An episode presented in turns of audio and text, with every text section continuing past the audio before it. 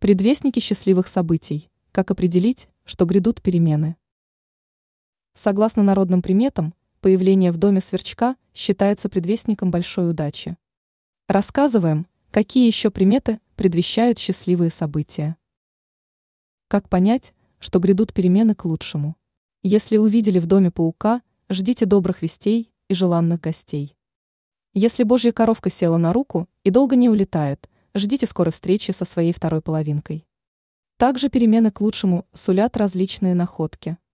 Очень хорошим знаком считается найти подкову, икону, камень со сквозным отверстием, перо белой птицы и ржавый гвоздь. Все эти вещи сулят нашедшему их большую удачу. Найденная пара перчаток сулит скорое знакомство, которое обернется счастливым браком. Ранее мы рассказывали, как избавиться от негативных эмоций по отношению к человеку.